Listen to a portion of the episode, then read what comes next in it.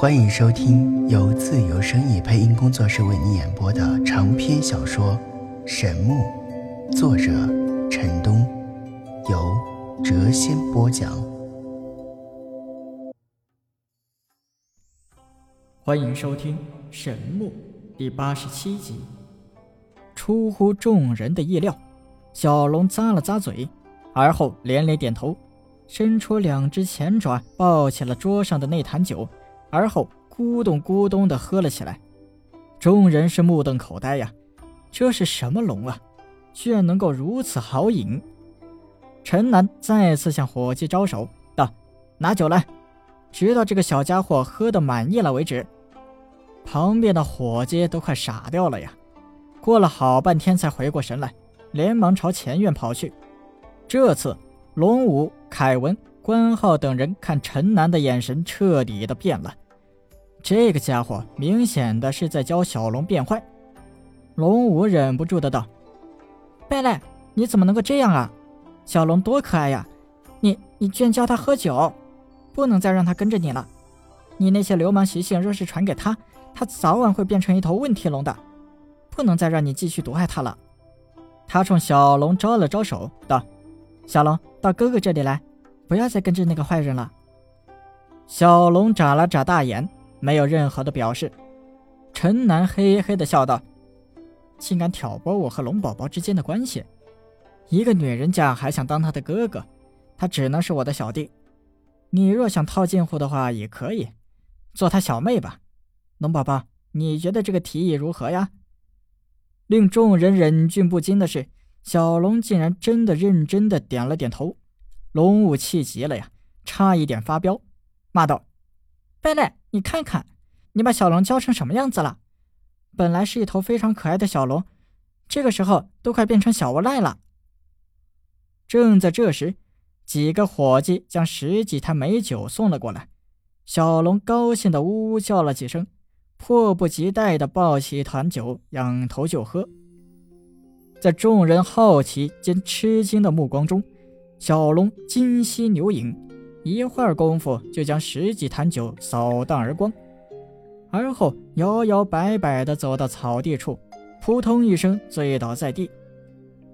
最后，众人吃完晚饭，各自回到了自己的屋中。这一晚，陈南做梦都在发笑啊！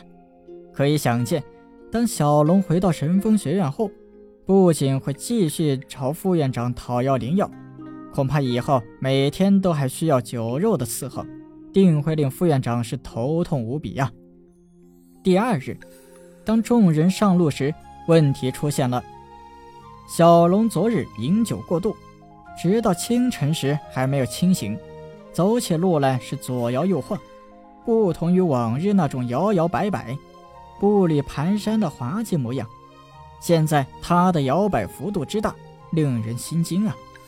仿佛随时都有可能栽倒在地。出了小镇，三名龙骑士仰天长啸，召唤出自己的飞龙。当众人跨上飞龙时，陈南却暗暗的叫苦啊！以小龙的这种状态，若是飞起来的话，天知道他会不会跳舞翻跟头呀！他紧张的翻到小龙的背上，而后轻语道：“龙宝宝，你现在这副样子能飞吗？”小龙一嘴的酒气，回头冲他点了点头，而后冲天而起。陈南的心都快要提到嗓子眼了呀，紧张的爬到了他的颈项处，牢牢的抓着他的双脚。其他的九人见状大笑啊。开始时，小龙还飞得四平八稳，但到后来却渐渐的失去了平衡，在空中是忽上忽下，左右摇摆。陈南脸色惨白。若是从几千米高空跌落下去，就算是他功力通天，也要摔成烂泥。他冲前方大叫：“喂，你们等等我呀！我不能再待在小龙身上了，给我让出一个地方，我我换成飞龙。”前方的九人脸上皆泛着笑意，齐声道：“不行啊！拜托，各位大哥大姐，你们还有没有人性啊？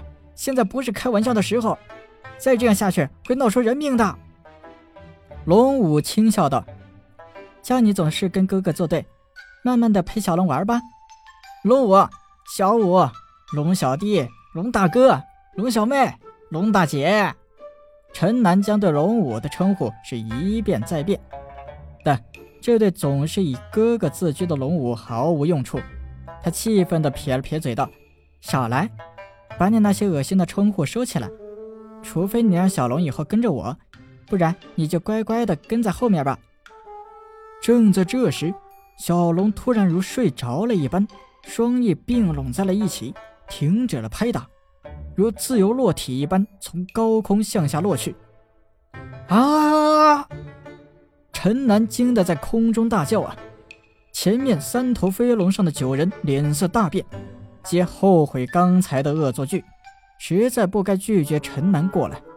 三头飞龙在主人的命令之下快速向下方追去，但哪里还追得上啊？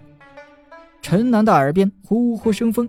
猛烈的罡风令他是双眼难睁，他双手使劲地握着小龙的龙角，双腿用力夹着他的颈项。龙宝宝，龙宝宝，快醒醒啊！龙宝宝！陈南大声地呼喊着，但随着猛烈的劲风吹进他的口中，他再难开口说话。他不得不大力摇动小龙的双脚，在快速下降了数百米之后。总算将昏昏沉沉的小龙给摇醒了。小龙茫然地朝寺外望了望，而后回头冲陈南眯眼笑了笑，最后慢腾腾地伸开双翼，阻止了下降之势。陈南此时长出了一口气呀，这时他已经出了一身的冷汗。高空中的三头飞龙此时已经追了下来，看小龙清醒了过来。上面的九人也都松了一口气啊，他们再也不敢在空中开玩笑了。众人决定尽快降落到地面，让陈南重新换成飞龙。降落地面后，另一个难题出现在了众人眼前：小龙现在一副醉醺醺的样子，如果再继续让它飞行，天知道它可不可能再次做自由落体运动。它极有可能成为史上第一个被摔死的圣龙啊！可是，若是等它彻底的清醒过来，恐怕至少要等上半天。为了不耽误赶路的时间，最后众人想了一个极其荒唐的办法：十人乘坐两头飞龙，另一头飞龙承载小龙。这样滑稽的事情，立刻就被这群精力旺盛的年轻人一致通过了。原因是众人都觉得这个决定很有趣。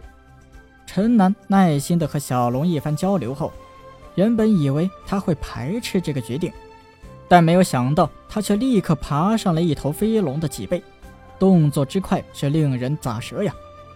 陈南真的有些怀疑，这个看起来稚嫩而又可笑的家伙，是不是一早就在打这个主意？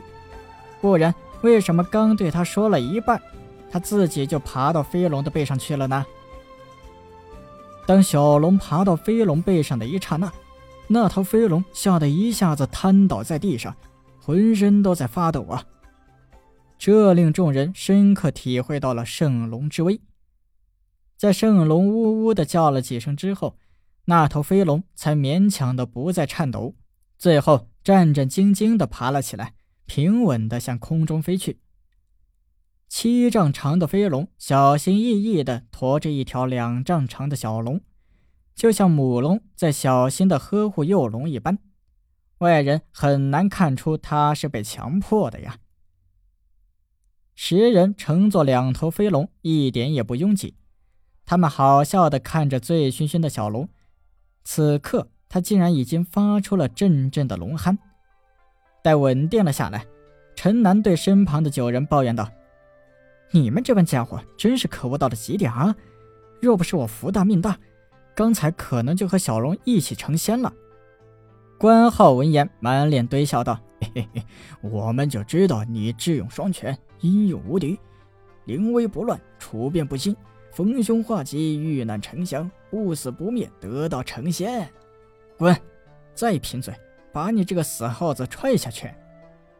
龙武将连带着剑鞘的宝剑给摘了下来。托起陈南的下颌，戏谑道：“就这副样子，还得道成仙呢。要是这样的话，仙界岂不成了流氓败类的聚集地？陈南一把拨开长剑，道：“小五，难道你想调戏哥哥不成？其实不用这样，为了你，不论在哪里，无论在何时，我都可以鞠躬尽瘁，死而后已啊！”龙武的脸腾的一下子就红了，骂道：“呸！你这个下流无耻的家伙，果真是流氓中的流氓，败类中的败类！”而且脸皮巨厚，一头巨龙撞在上面都要骨断筋折。他急忙将自己的宝剑给扯了回去。陈南大笑啊，旁边的几人暗叹：陈楠的败类之名果然是名不虚传呐，居然令龙武露出了些许女儿家的羞态，这在平时是难以想象啊。本集已播讲完毕，下集更精彩。